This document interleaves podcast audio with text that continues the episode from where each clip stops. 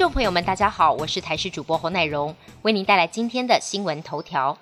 自购五十九点四万剂的 A Z 疫苗昨天抵台，但效期仅到十一月底，而且第十三轮疫苗预约状况不佳，国内面临手握大量集齐品，民众又无意施打的情况。指挥中心担心疫苗过期，推出多项疫苗接种措施，包含了 A Z 跟 B N T 可以随到随打，缩短 A Z 疫苗两剂间隔从十周到八周，却未见催打的诱因。专家呼吁政府应该祭出奖惩并行的催打机制。有人认为最好的方法就是仿照美国，祭出摸彩、赠品等等优惠活动，增加诱因，或是先提供医护、机组员等高风险接触者率先接种第三剂，加强保护力。明天开始，全台湾各地的气温都会明显下滑。八号开始冷空气南下，气象专家都表示，这波冷空气将会是入秋以来最强的一波。中央气象局长郑明典七号上午在脸书上透露，主封面今晚才报道，天气的变化将会非常的快速。从中央气象局的一周温度曲线来看，今天白天高温还有二十七度，到了明天晚上温度只剩下十六度，温度掉了十一度之多，呈现断崖式的下跌，而且将一路影响到周五。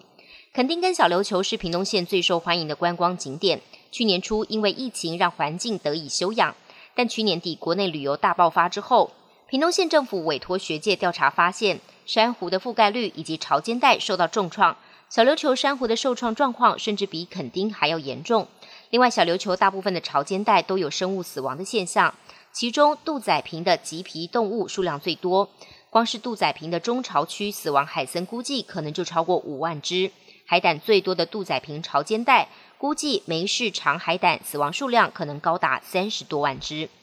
欧洲入秋以来，疫情持续升温，东欧灾情更是惨重。俄罗斯单日新增确诊人数跟乌克兰的死亡病例都屡创新高，但欧洲各国不断爆发反疫苗示威抗争，世卫担心入冬以后，欧洲恐怕还会有五十万人染疫病逝。辉瑞董事长哥特利布接受媒体访问时预言，美国的疫情会在明年一月结束。抗病毒口服药物则是突破性感染的后盾，避免染疫之后造成死亡或重症的发生。另外，美国联邦参众两院跨党派议员在四号提出台美公卫保护法案，要求美国政府跟台湾卫生福利部机关署合作，在美国在台协会增设美台传染病监控中心，派遣美国传染病专家进驻监控印太地区的公卫情况，防范下次的疫情爆发。